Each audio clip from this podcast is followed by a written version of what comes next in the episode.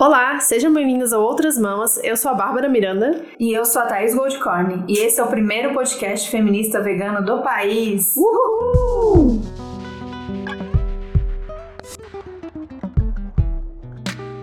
Sabe que eu tô fazendo o Ru até fora. Eu acho que eu sempre fiz o Ru, né? É, mas eu acho Aí que ontem- tá no mesmo ritmo agora. Ontem o- foi aniversário do Vitor, a gente foi num bar, aí no vídeo que eu fiz, eu tô todo tentando. Ru. Meu Deus do céu. Virou um vício. Bom, vamos lá, tema de hoje. Muita gente, muita gente não, mas algumas pessoas pediram pra gente falar do que está acontecendo na América do Sul, especialmente no Chile, né, que tá aí um momento de caos muito grande. E a gente ficou pensando se a gente deveria ou não falar sobre isso, porque é um tema muito específico, né? É, a gente sempre fala isso aqui, que a gente não é um podcast de notícias, um podcast Ou informativo. informativo, nem temos essa pretensão e nem essa formação, mas a gente tem muita coisa boa para indicar para quem tá falando da questão da América Latina, daí Chile, Bolívia, Equador e falar das questões que envolvem Brasil também. É, nas últimas semanas aconteceram muitas coisas, a gente ficou sim acompanhando, então pelo Instagram, quem não segue a gente lá, a gente sempre que possível recompartilha alguma coisa que alguém tá falando disso. Então a gente não vai hoje, a gente quer muito falar sobre isso, mas a gente não vai hoje falar sobre ah, esse viés histórico, político, de, envolvendo toda essa luta, as últimas notícias, que às vezes tem um pouquinho de vitória, mas que tem muita derrota, muita parte triste, muita gente sendo atacada, muita gente morta, gente presa e presidente se autoproclamando, essa loucura toda. É, então hoje a gente vai trazer uma visão um pouco mais é, Holística. holística, Bob. É, dessa questão da colonização e como isso vai passando daí da nossa formação, então na nossa formação desde escola, mídia, faculdade é, e até hoje em dia, como a gente viu essa questão, como a gente aprendeu essa questão da colonização e como a gente vê ho- hoje, como ela atravessa a nossa vida e nosso imaginário até hoje. Então, já que a gente não vai dar esse caráter histórico-político, a gente quer recomendar Uhum. é, outras pessoas que têm falado sobre isso, podcast, seja no, no Twitter, no, no Instagram. E aí, dentre essas pessoas, tem o Thiago Ávila, que a gente sempre fala dele aqui, que ele tá falando bastante sobre isso nos stories, então tem destaques nos stories dele para cada um desses países, né? Chile, Equador, Bolívia, Venezuela, para entender melhor o contexto histórico de cada país. A Sônia Guada- Guajajara, que fala da questão indígena aqui no Brasil. A Sabrina Quino, que mora no Chile, a gente já falou dela no episódio antes da Nanda, acho que foi, a gente falou dela já. E tem uma série do HQ da Vida que tá sendo feito, que também tá tendo um episódio falando de cada país, né, tá? Isso, já foi lançado o Chile e a Bolívia. Uhum. E acho que eles pretendem continuar aí, tá muito legal também. Uma perspectiva bem histórica, bem política. Sim. Então, para começar, a gente quer relembrar todo mundo aqui que passou por uma escola, seja ela pública ou particular, Tanto faz. tanto faz aqui no Brasil, a gente aprendeu é, sobre o descobrimento do Brasil e Uhum. o descobrimento das Américas. Então, esse é um exercício que a gente tem que fazer sempre, a gente como comunicador, a gente como militante ativista ou como uma cidadã da América Latina, lembrar que o que aconteceu aqui foi invasão, foi saque, foi genocídio, foi exploração e vem sendo ainda. E então a gente é, renomear as questões e entender as questões como elas foram e não como a gente aprendeu nos livros de história. É, eu lembro de ter, a gente sempre fala isso, né? Sempre teve um professor de, de história ou de geografia que, nossa, mais de esquerda e Uhum. comunista. Mas. Como é que é que o Bolsonaro fala que acontece? A doutrinação. Junto.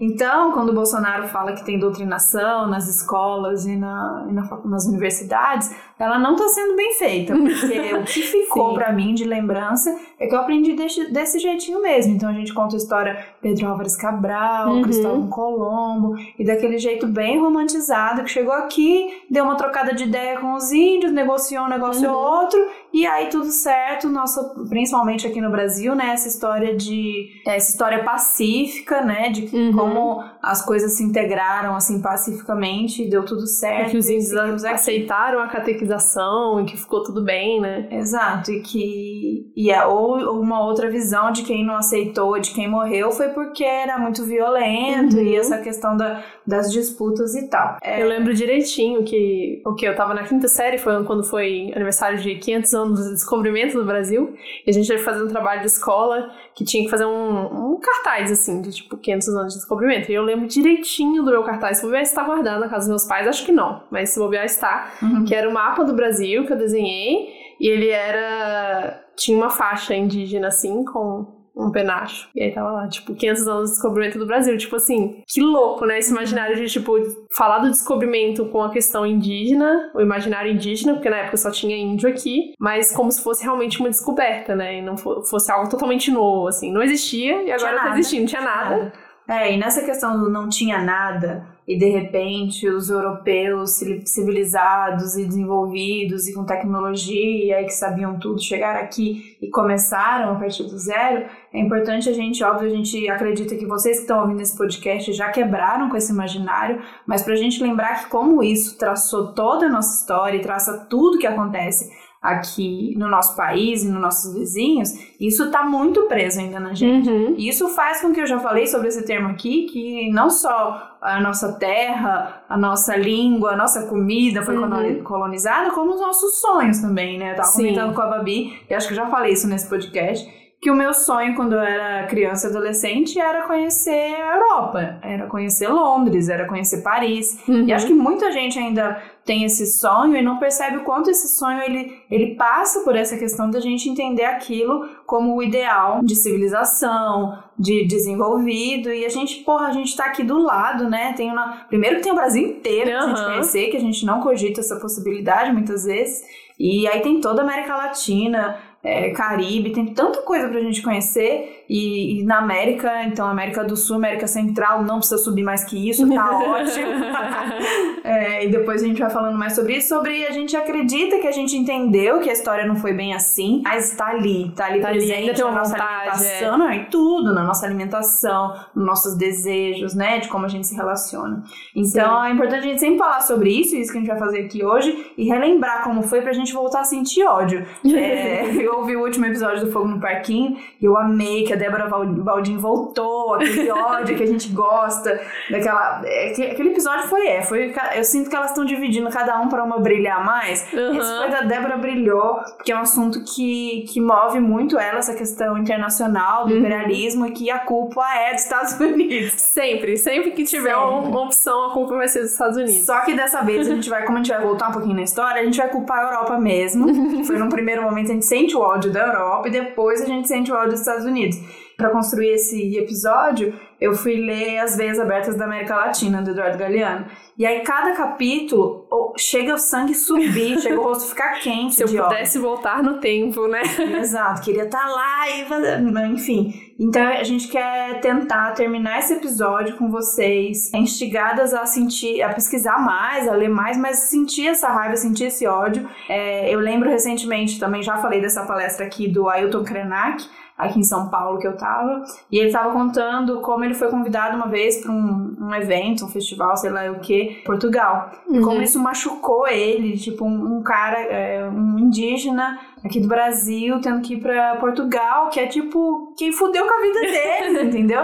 E como isso foi uma questão para ele muito forte, ele, foi... ele falou: eu só fui, ele negou muitas vezes mas até que num ponto ele foi, num... porque era um evento para discutir a questão e como ele é um cara que se colocou agora como uma liderança na questão de comunicar o que está acontecendo, uhum. defesa pela demarcação e tal, ele foi achando como uma coisa importante a se fazer, mas assim, ressabiado e putaço da vida. E é isso, sabe? Eu não tô querendo dizer para ninguém nunca mais ir pra Europa, porque você tem um sonho de lá e aí a Thaís tá falando pra não ir. Vai, mas vai crítica. Vai com visão crítica, é, né? Eu contei. E vai assim, se, se achar achar que vai, que precisa, porque não precisa ir, não. E eu contei que eu fui para Portugal e Espanha em 2015 ou 16, sei lá, uns anos atrás aí sozinha. Porque é isso, o sonho de conhecer a Europa, não tinha dinheiro, uhum. comecei a ter um pouquinho de dinheiro e consegui ir. E aí eu escolhi os lugares mais baratos e também eu tava com medo, como eu tava indo sozinha, da questão da língua. Uhum. Então eu falei, eu vou onde eu consigo me virar, coitada, achei que ia me virar com o espanhol na Espanha, zero, né? Mas enfim. E, e aí eu pirei em tudo, eu achei tudo lindo, eu fui tudo nos museus, eu fui nas coisas que eu não tinha nessa época ainda uma visão tão crítica. Eu sentia, em muitos lugares eu sentia um incômodo, uhum. ou eu sentia, ah, para, não foi bem assim. Mas assim, encerra esse museu, vai comer, vai... não tinha assim essa visão completa, e óbvio, né, não é culpar os portugueses que estavam uhum. ali naquele momento, Mas, gente, não tem como olhar para todo aquele ouro, olhar para as uhum. igrejas, olhar e não pensar o quanto de sangue indígena tem naquele lugar, sabe? Sim. Não tem como. É muito doido, né? Porque eu fui ano passado, é, tinha uma viagem específica, e dei uma viajada, e andando com o Vitor nos museus também, né? Eu adoro visitar museu, é, mas é outra visão quando você vai. Aí você começa a olhar e você fala, ih, olha lá, tudo roubado, tudo obra de arte roubada. Lá, infelizmente, muita coisa só tá lá, né? Porque eles realmente roubaram as coisas. Uhum. Então é um jeito de rever a história, mas a gente revê a história de um jeito muito crítico, né? Por muitas vezes se repete que, nossa, é muito legal, por exemplo, para Roma ou, ou para Atenas, porque é o berço da civilização. Qual civilização, né? Tem várias, no caso, né, que a gente pode falar e a gente vive esquecendo das que estão mais próximas da gente. E, é, e a sensação da gente ligar uh, os povos originários é uma questão do atraso, né? A questão Sim. de que não estava desenvolvido e era só um bando de índio, né? Que quando a gente quer falar do jeito preconceituoso, a gente mete um índio. Uhum. E até tem um vídeo da Sabrina com uma liderança indígena, que eu não vou lembrar o nome dele agora, mas depois eu passo para vocês, e que ele explica a questão da palavra, né? Como índio, a palavra índio carrega uhum. tanta coisa pejorativa. E a já a palavra indígena, a palavra significa indígena é o povo que pertence àquela terra, o povo originário daquela terra, assim como alienígena é o que está fora da Terra. Né? Sim. Então a questão dos termos como é importante, a gente tem a sensação de que o quê? Estavam aqui, tudo peladão, fazia nada, nada acontecia, Sim. não tinha nada desenvolvido. E aí, se a gente pega para estudar as civilizações andinas, as civilizações da América né, pré-colombiana, tanta coisa que uhum. foi feita, tanta tecnologia, medicina, é, estudos, assim, aprofundadíssimos, uma coisa louca que se acontecia aqui. De urbanismo, de engenharia, Geral. de transporte de água, né? Geral. Então, incrível. E aí, eles chegaram para bagunçar com tudo, para destruir com tudo, para destruir a arquitetura, para só pensar na grana e só ouro. pegar o ouro. Cadê ouro? Cadê petróleo? Cadê açúcar? Então a gente tem que olhar assim como essa visão, é, primeiro de que existia muita coisa aqui antes, como uma, retomar essa questão do, do orgulho e da solidariedade. Uhum e, e, olhar a questão como ela foi, sabe? Esses saques uhum. como eles foram, essa violência como ela foi. E outra coisa importante, não olhar só como se isso tivesse acontecido 500 anos atrás e acabou ali e agora é outra coisa. É outro é momento da colonização, mas a colonização ela ainda existe. É a gente ainda constante. é a, a, a periferia da, do capitalismo, né? A gente uhum. ainda é o, é o restão, a gente ainda é a nação que entrega que produz, né? Que tem uma uhum. riqueza louca, absurda, mas que entrega tudo. Sim, e aí tem até um. Eu tava falando pra Thaís que a gente estudando sobre esse, esse para esse episódio e eu morri de rir que meu primo postou no Facebook esses dias, eu vou compartilhar, a gente vai colocar lá no Medium um meme que é exatamente assim. Quando um brasileiro se acha viking, e fala como se fosse o povo mais foda do mundo lá da, dos nórdicos, né? E aí tem umas construções dos vikings que era só aquelas casinhas de, sei lá, adobe, palha, madeira, e tem as construções dos mesoamericanos, que são exatamente esses impérios, né? Inca, Maia, é, os astecas, que são aquelas construções gigantescas que até hoje ninguém sabe como foi construído, naquelas pedras gigantes, igual assim as esculturas no Egito, né? Que é uma coisa muito louca, assim. Gente, os maias, né? A noção uhum. de tempo e espaço, calendário maia, as previsões de, de entender como é que.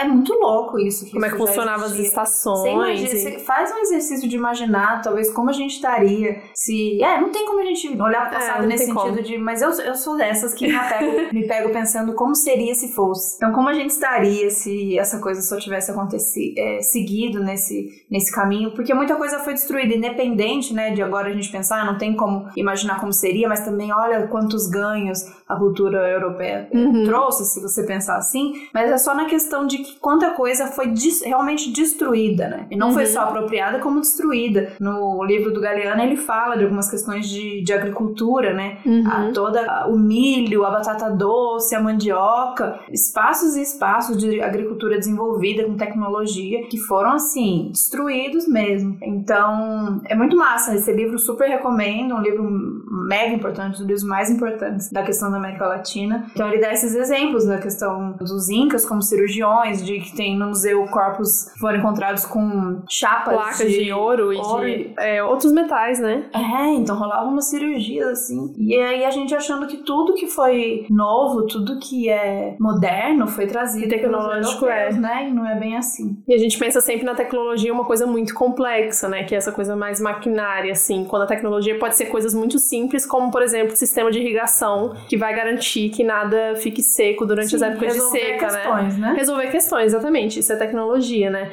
E obviamente aqui não vamos é, romantizar os impérios mesoamericanos como se eles tivessem sido perfeitos e não existisse violência e não existisse uhum. nada de problema social, né? Ou, ou até mesmo racial entre as, entre as diferenças etnias, mas a gente tem um histórico de violência muito maior pelos europeus que realmente destruiu essas culturas, não ao ponto de, de destruir a gente não saber que elas existem, porque estamos aqui falando delas, mas ao ponto de realmente é, invisibilizar e diminuir, né? Diminuir dentro da nossa própria história. Sim. Eu vou ler então um trechinho do Veias Abertas da América Latina, que eu gosto bem, que eu destaquei aqui. Então, é assim: para os que concebem a história como uma contenda, o atraso e a miséria da América Latina não são outra coisa senão resultado de seu fracasso. Perdemos. Outros ganharam. Mas aqueles que ganharam só puderam ganhar porque perdemos. A história do subdesenvolvimento da América Latina integra, como já foi dito, a história do desenvolvimento do capitalismo mundial. Nossa derrota esteve sempre implícita na vitória dos outros. Nossa riqueza sempre gerou nossa pobreza, por nutrir a prosperidade alheia né? Uhum. Então, nessa, nessa lógica aí que a nossa riqueza gerou a nossa pobreza, nesse paradoxo, tem um termo que se chama a maldição dos recursos naturais. É, eu vi esse termo naquele livro que a gente usou muito também para estudar uhum. para esse episódio e para outro que a gente fez, que é o descolonizar o imaginário da elefante. Então é isso, países que são riquíssimos em recursos naturais, como somos por aqui, e as economias são sustentadas para extração e exportação. Então a gente é rico pra cacete e a gente tá sempre pobre, a gente é pobre uhum. dependente. Como que isso é possível, né? Então, dentro dessa lógica capitalista, a gente poderia muito bem viver. Gente, bota o muro, a gente vive bem aqui, a gente tem terra boa, a gente tem, tem comida água, pra caramba. Tem tudo, para com isso. Não, é a lógica clientelista, entreguista que Bolsonaro adora, é já que tem um monte de coisa, produz pra gente entregar para essa galera. E com a promessa de que isso vai voltar em riqueza pra gente e nunca volta. Isso só riqueza, mais riqueza para eles e a gente continua fudido aqui. Sim, e a gente perde até o conceito do que seria essa globalização nesse meio, né? Porque a gente acha que a gente é pobre porque a gente não produz tecnologia como eles produzem, mas não tem nem espaço pra gente produzir tecnologia dentro do, do mercado global, quando a gente começa a falar globalmente, né? Os acordos que são feitos são para manter a gente nessa condição de sempre subdesenvolvidos, né? Aliás, eu acho que essa é uma questão que a gente já citou aqui, se a gente não citou aqui, a gente citou em alguma palestra, porque eu lembro já ter falado isso, que esse termo subdesenvolvimento ele nasceu em 1949, né, uma coisa recente. Antes não se, não se tinha essa noção de sub, países subdesenvolvidos e países desenvolvidos, né? Foi um presidente dos Estados Unidos, que eu já esqueci qual foi, não me pergunta, nem quero saber o nome da pessoa, que falou que tinha, existiam países subdesenvolvidos, né? Isso só colocou esses países numa condição de refém dos países teoricamente desenvolvidos, como Estados Unidos. É, já que, eu, já que alguém disse que eu sou o subdesenvolvido ou em desenvolvimento, o que, que eu vou fazer a vida inteira? Correr atrás para essa pessoa que criou essa, essa validação me validar como agora sim faço parte dos mais ricos e uhum. tal. E, gente, não vai acontecer, desculpa dizer. Outra frase de Galeano, então, que tem tudo a ver com isso que eu falei é: Segundo a voz de quem manda, os países do Sul devem acreditar na liberdade de comércio, embora não exista, em honrar a dívida, embora seja desonrosa, em atrair investimentos, embora sejam indignos, e entrar no mundo, embora pela porta de serviço. É isso, é uma promessa que não vai ser cumprida. E quando esse mundo de países desenvolvidos e subdesenvolvidos ele é totalmente baseado apenas no mercado, e não em todos os outros fatores que existem, então realmente fica essa divisão para sempre, né? A gente nunca vai deixar de ser um país em desenvolvimento enquanto a gente basear toda a nossa riqueza em commodities, em coisas que podem ser exportadas. É, a gente tem que nem não, não, não levar em conta nem esse critério, né? Uhum. O que é desenvolvimento, o que é desenvolvimento, uhum. né? O que é desenvolvido para eles. A gente aqui, se a gente se unir como essa isso que a gente propõe aqui, que é essa união do, do sul global, uhum. pra gente a lógica de desenvolvimento vai ser uma outra coisa. Pra uhum. gente riqueza é outra coisa, pra gente qualidade de vida é outra coisa, ou deveria ser. Mas até isso, né, essa lógica do, do sul global que né, até um conceito que eu aprendi recentemente, né, depois que a gente lançou o podcast, que para mim eu nunca tinha pensado nessa coisa do norte global e sul global, essa coisa de desintegração mesmo, segregação dos países do sul global, de forma que a gente não se compreenda como unidade, né? Então acho que todas essas, essas revoltas e essas coisas que estão acontecendo nos países nossos vizinhos, elas trouxeram esse senso de integridade, assim, um pouco, né, pra gente. Uhum. Entender que a gente faz parte de.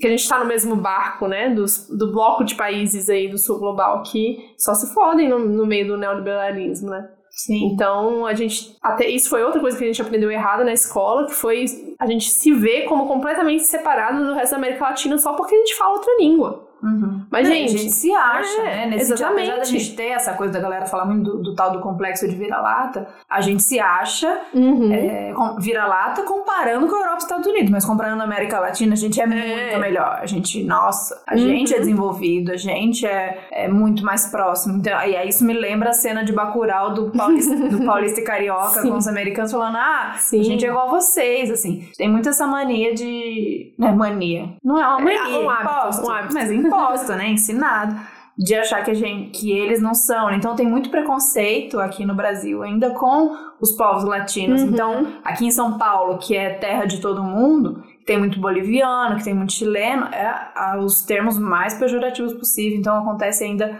muito de, de olhar como um diferente e um diferente uhum. inferior. E por que disso, né? Por que, que a gente luta tanto para chegar, para andar no recreio com os Estados Unidos e não a gente se juntar com a galera uhum. que tá do nosso lado, que a nossa história tem muito mais a ver, que é uma história de luta, que é uma história de resistência, e a gente assumir mesmo que somos latinos, né? É, e é muito é, curioso que eu lembrei agora de uma história que eu vivi há uns anos atrás, quando eu fui pro Chile. Eu nunca tinha ido, foi a primeira vez, e morro de vontade de voltar. Eu tava num. Era tipo um hotel mesmo, com meu pai e meus irmãos. E aí a gente conheceu uma mulher que eu acho que ela era paraguaia. Não, agora eu tô na dúvida. Eu acho que ela era chilena mesmo, mas mais na fronteira perto do Brasil e ela falava um espanhol quase que português. E eu não entendia nada que ninguém estava falando no Chile, porque eu achei o espanhol deles muito complicado. Foi muito difícil eu começar a entender, mas ela entendia perfeitamente. Ela falou: "Ah, é porque eu moro na fronteira com o Brasil". E foi a primeira vez que eu parei para pensar nas pessoas que moram na fronteira. Uhum. Eu falei assim: "Gente, que loucura, né? É um povo só". Esse negócio da fronteira, ela, ela, ela existe, mas ela é meio que uma linha ali entre as cidadezinhas, né? Uhum. Uma linha imaginária, ela não, não tem policial, muro e guarda entre todas as cidades, né? Entre, entre, a parte interna inteira do Brasil com os países vizinhos. Então, se você pegou o carro, atravessou a rua, tá no outro país, aí tem a pessoa falando outra língua. E a gente perde totalmente isso, né? Quando a gente ouve falar de América do Sul na escola, é o quê? A Guerra do Paraguai? O que mais? Acho que só, né? Acabou tá chato eu ficar lendo vários trechos. Tudo isso que você falou tem a ver Não, muito tá ótimo. com um trecho do Galeano que eu vou ler aqui também, pra gente ver dessa questão como a gente se enxerga e como a gente enxerga os irmãos.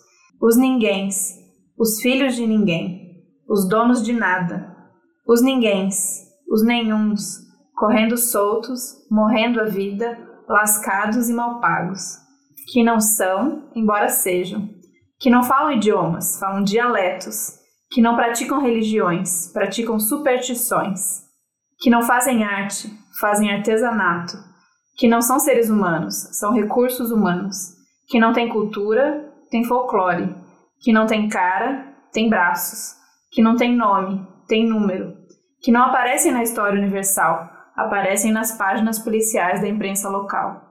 Os ninguéms, que custam menos do que a bala que os mata. Ouch. Tá, meu bem. muito bonito e ao mesmo tempo muito triste, né?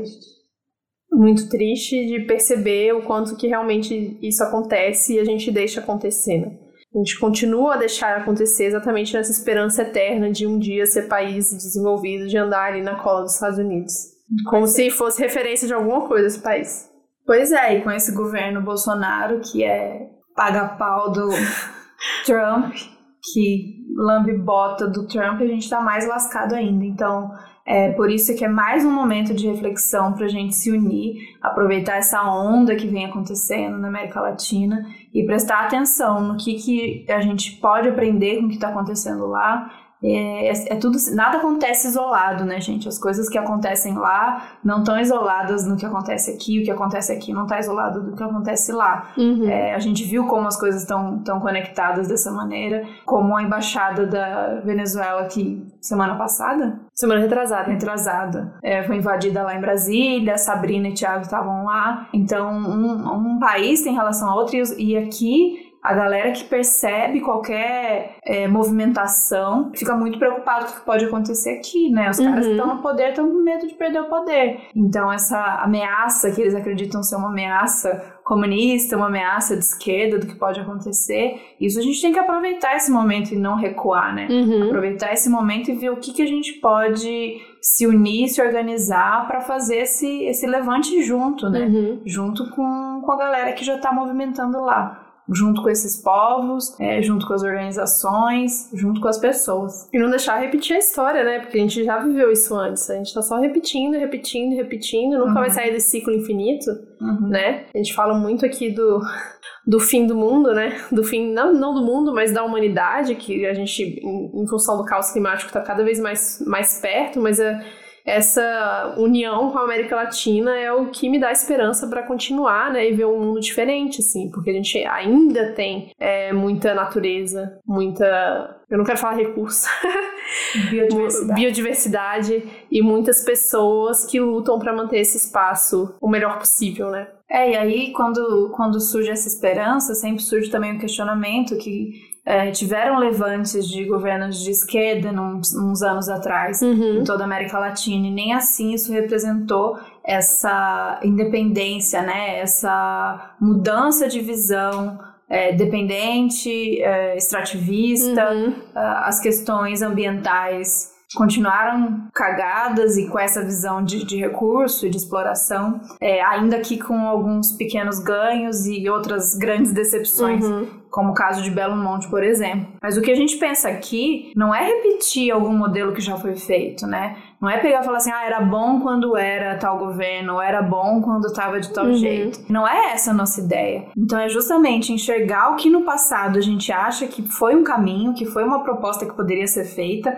como alguns desses países já tiveram, inclusive na Constituição, é, falando de, do bem viver, por exemplo, uhum. mesmo que não aplicado, aproveitar esses momentos, essas pequenas brechas que a gente teve na história de uma coisa que caminha para o que a gente acredita, mas fazer disso mais, né? A gente olha para frente, não olhar para trás com aprendizado e com tanto da, das coisas que a gente quer repetir como não quer, mas não replicar algum modelo que já existiu. É jogar para frente mesmo, né? E uhum. entender, é, como a gente vem aprendendo aqui e ouvindo tantas pessoas falarem, que agora é o momento da radicalidade, é o momento de romper. Então, se os governos de esquerda acharam que dava para fazer um mais ou menos, negociar um pouquinho aqui, negociar um pouquinho ali, a gente viu que não funcionou, né? Então, o negócio é quebrar com tudo mesmo. Não é fácil porque a coisa tem que ser geral, tem que ser global, tem que ser todo mundo junto ou não vai ser. Sim, ela tem que ser no individual e no coletivo. Né? Mas é a possibilidade que a gente tem. Então, não repetir o que já foi feito, mas pegar algumas experiências de sucesso, algumas uhum. tentativas que já foram feitas aqui na América Latina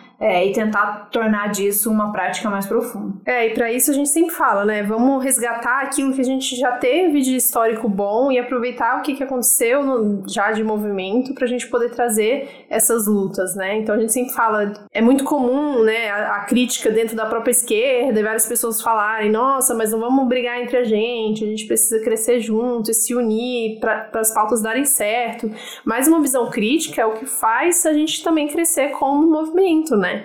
Então a gente tem que ter autocrítica de ver aonde que a esquerda falhou, de ver aonde, por exemplo, o veganismo falhou e a gente uhum. precisa re retomar isso. A gente trouxe uma lista de mulheres para vocês pesquisarem junto com a gente, mulheres que fizeram parte dessa história da América Latina, né? Então no México, pesquisem Comandanta Ramona. No Peru tem a Xanã Coricoca, que foi uma guerreira inca do século XV. E no Equador, Dolores Cacuango, conhecida como Mama Dolores, uma ativista feminista pioneira na luta pelos direitos indígenas e camponeses no início do século XX. Na Bolívia tem a Domitila Chungara, é uma líder operária que lutou contra a ditadura em seu país e a Thelma Cabreira Pérez de Sanches, que é defensora e política indígena de direitos humanos. Foi candidata nas eleições presidenciais do movimento Semilha, do Comitê Campesino de Desenvolvimento e do Movimento pela Libertação dos Povos, o MLP. A Thelma é da Guatemala.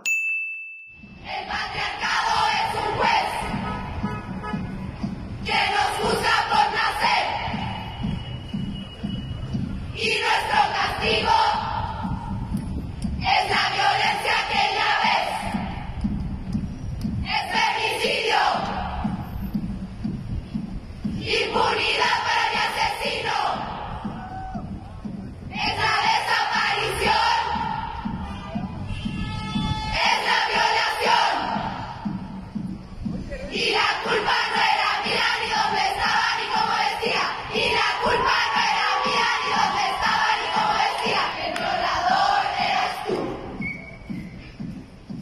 E falando em inspiração, a gente viu aí nas notícias quando começaram a rolar as imagens é, da luta na Bolívia, a gente chamou a atenção uma bandeira uhum. multicolorida. Não sei se vocês conheciam a história dessa bandeira, mas é uma coisa linda demais que eu já queria colocar na minha sala, que é o Ipala. Eu não sei se é assim que fala, mas é uma bandeira de mega importância para os povos andinos. É uma bandeira mega colorida e quadriculada. Ao que tudo indica, ela foi inventada no período pré-colonial, na região dos Andes e ela foi criada como um símbolo sagrado, usado na agricultura, em festa, em cerimônia, mas após a colonização ela virou um símbolo de resistência a luta indígena. Então eu não sei vocês, mas ver essa bandeira nas imagens é, na Bolívia, uma das coisas que dá esperança e enche a gente de aprendizado de que é na união mesmo, é na resistência e é olhando para quem já estava aqui e de como a gente, como eles conseguiram em tanto tempo, em tanta violência, resistir, continuar é, tendo orgulho do seu povo, da sua língua. E uma frase muito bonita, né, que a gente está vendo aí em todas as manifestações no Chile que é o Si se puede, que é sim, se pode, né? Então é uma, uma coisa muito de resistência, de luta, que é muito bonito e que eu acho que a gente pode tatuar, pintar na parede, colocar aqui nos muros do Brasil também pra gente sim. fortalecer essa luta. Então, se a gente tá falando em orgulho, orgulho latino-americano, orgulho brasileiro, orgulho sul-americano, a gente tem que falar também em preconceito. Então, a gente falou ali da questão do preconceito forte que a gente ainda tem, e a gente vê isso nas mínimas coisas, como a gente tira sarro de algumas questões, como falar ai, aquele povo Pachamama, uhum. ou ai, aquele pessoal cirandeiro, ou como a Sabrina fez um vídeo falando do termo, né, esquerda cirandeira, por que a gente fala isso? O que é ciranda? O que é quando a gente fala que um povo é Pachamama ou é Gaia, tirando sarro, uhum. né, como pejorativo. Então, pra gente repensar até nessas nossas falas, por que que a gente acha isso uma piada ou acha isso menos importante? Porque isso remete a uma questão muito tradicional desses povos que, na verdade, são ritos de passagem, de coletividade, né? E a gente coloca isso como uma forma mais pejorativa de tipo, ah, é só fazer, é só fazer ciranda, não tá fazendo nada além disso, né? uhum, né? Não é só isso. Aliás, vi uma ciranda linda na, no MASP outro dia. Tava a galera fazendo uma ciranda gigantesca, foi bem bonito. E a gente, como feminista, a gente tem sim que olhar muito pra América Latina, uhum. porque assim, elas estão em muitas vezes muito mais organizadas do que a gente, lutando e sempre na rua. É muito lindo de ver o movimento feminista latino-americano. A gente vê as, as derrotas, mas a gente vê muitas vitórias. Eu separei, eu vou colocar lá para vocês verem, uma playlist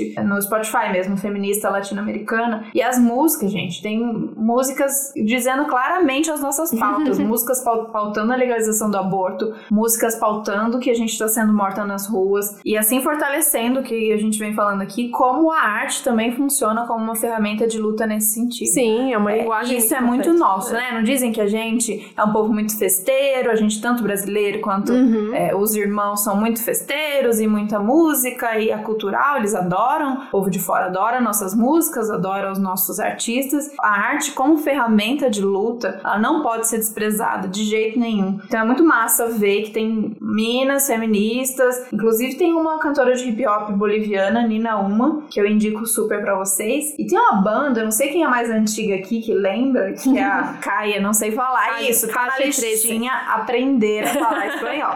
Sim. Porque a gente, eu não sei, eu não falo nenhuma língua, nenhuma língua, né? Porque nem o português eu falo direito, falo mais ou menos. Não, mentira, eu falo português. É uma das questões fortes pra mim de autoestima é não saber falar inglês. Uhum. E eu sofria pra aprender. E aí eu não, não fiz cursinho e na escola nunca teve aula, mas eu tentava aprender porque era uma vergonha, né? Esses dias alguém colocou no Twitter, eu vou viajar, mas é porque me veio isso. Não sei se você viu, fizeram muita piada com isso, que a menina perguntando, ah, vocês namorariam alguém intelectualmente inferior a vocês? Tipo, por exemplo, que não sabe falar inglês, coisa assim. Não vi. Foi uma coisa assim, vocês me corrigem se não foi bem isso. E aí, muita gente, óbvio, problematizando isso e falando como a gente colocou essa coisa do aprender inglês, né, Uhum. como uma coisa. A gente devia estar aprendendo espanhol. Sim. Porque, obviamente, né, eu queria que nem falasse espanhol aqui na América Latina, que falassem as línguas originárias. Mas se é como a galera consegue se comunicar com os vizinhos, é espanhol, bora todo mundo aprender espanhol pra gente conseguir fazer essas, Essa essas união, né? reuniões aí mais fáceis. Mas enfim, tudo isso pra falar que tem uma música, não sei se vocês lembram disso, quem é 30 a mais, que é a Latinoamérica, que é dessa Calle, Calle, Calle. Cade Dois 13. L's fala como? Me ensina e manda por mensagem. Calle. É, Caie ou Calle. Caixa. Calle. Calle. Ca... Cale 13. Não. Fala do jeito que você lê.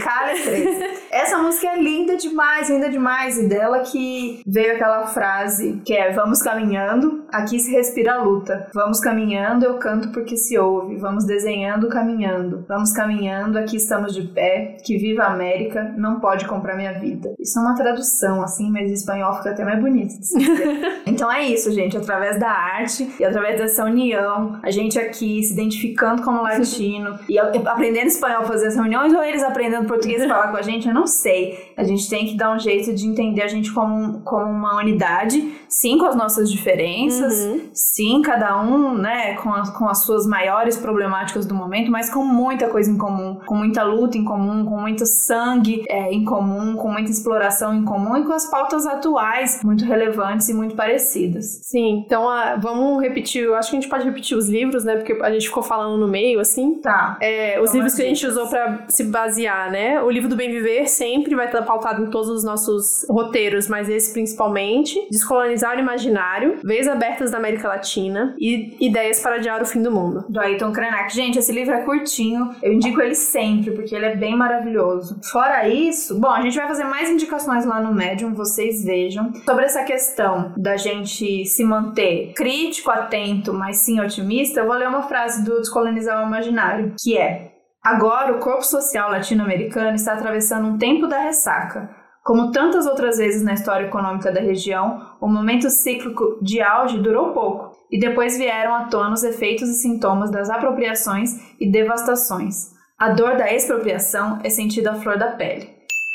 Soy América Latina, un pueblo sin pierna pero que camina. Oye, Tú no puedes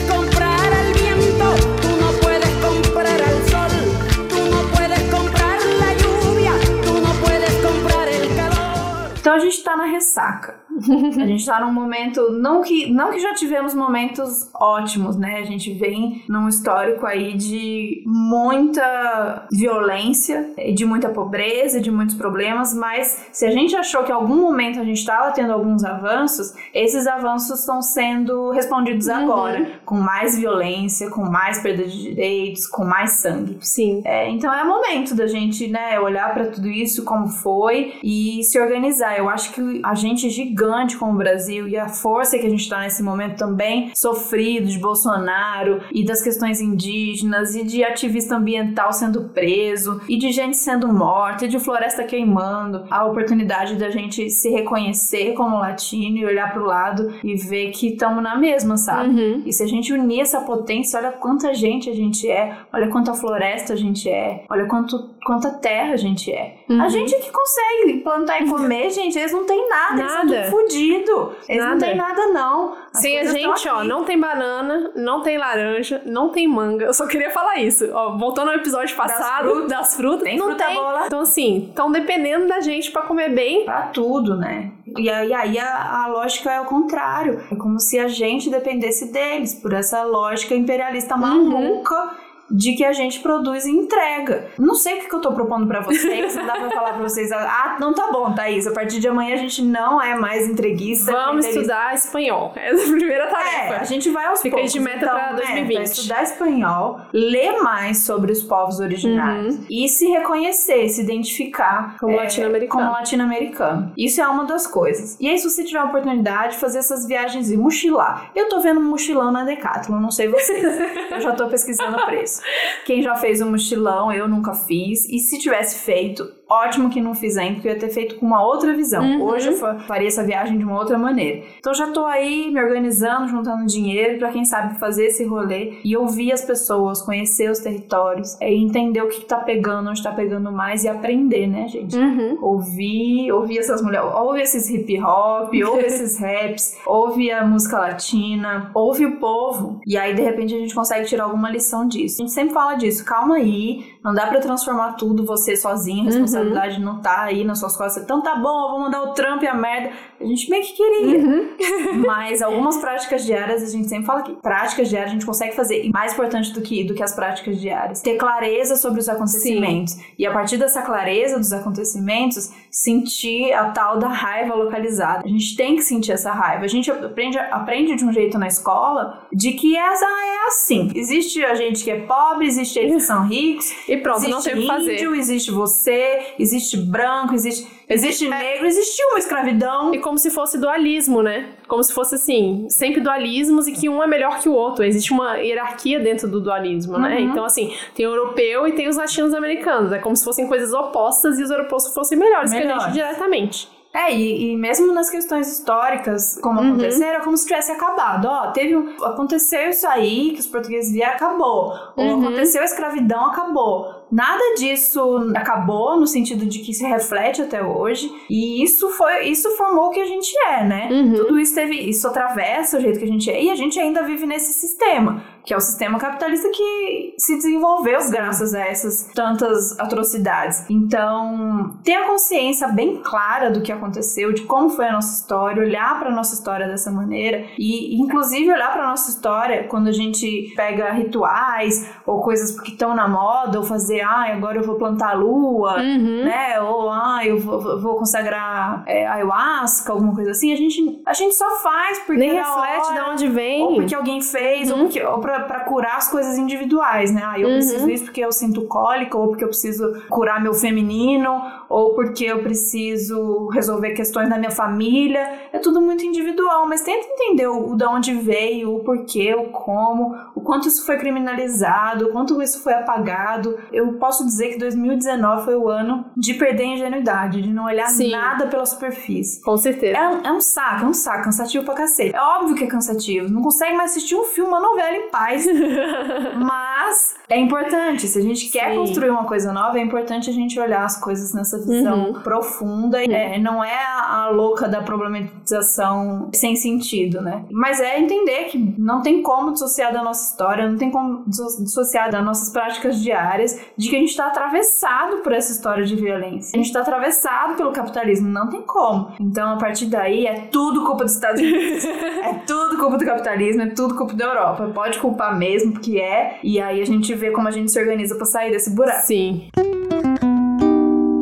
Vamos dar uma última respirada aqui pra terminar o ano, né? Não é o último episódio, tá, gente? Ainda tem mais dois. A gente Só tá avisando. se despedindo uns 10 É, episódios. Mas é. Acaba, Ana, acaba. É, tá todo de mundo Deus. aqui nervoso. Mas é, vamos dar uma última respirada e ano que vem vamos voltar com tudo. E aí, últimos recados. Então vamos lá. Frequentem o nosso Medium, porque tudo que a gente estuda, ou os links legais que a gente vê, Uhum. coisas que a gente acha que tem a As ver. playlists. As playlists, tudo a gente coloca lá. Então vocês vão lá, se digitar outras mamas e Medium, é. Deve ser Medium, barra, enfim, vocês sabem como é que é. medium.com barra outras mamas podcast. Acho que tem hífen entre outras Ou dá barra um Google. é, eu hífen sempre mamas. Google é. Medium. Ou se você, digitar, não, mamas. se você digitar só outras mamas podcast no Google, vai Eu ser a é a primeira coisa que aparecer. É. Enfim, tem lá todos os episódios, tem textinho, tem, às vezes tem foto, se tiver foto com uma convidada, enfim. Então frequentem lá. A outra coisa é sobre o Apoia-se. A gente quer agradecer demais que chegou gente nova. Isso dá um gás enorme pra gente continuar. A gente quer investir mais, a gente quer investir em equipamento, porque a gente comprou o gravador, mas e a gente achou que tava de boa, Uhum. mas faltam coisas. A gente tá com ideias de gravar fora da, do. que não é estúdio, mas fora de casa fechada, gravar externo. Aí já é outro tipo de equipamento. A gente quer fazer uma coisa muito legal, só que é, são em lugares que não são silenciosos. Então, esse é só um exemplo de tantas coisas que a gente quer fazer em 2020. Então, com seu apoio, a gente consegue fazer isso e sem depender de marca nenhuma, sem depender de patrocínio. Só nós e vocês. Que é o nosso sonho, é que a gente, nós aqui, vocês aí, a gente faça esse trabalho acontecer. Com certeza. Então apoia a gente, quem puder. E até o próximo episódio. Até! Tchau, tchau. Beijo. Beijo.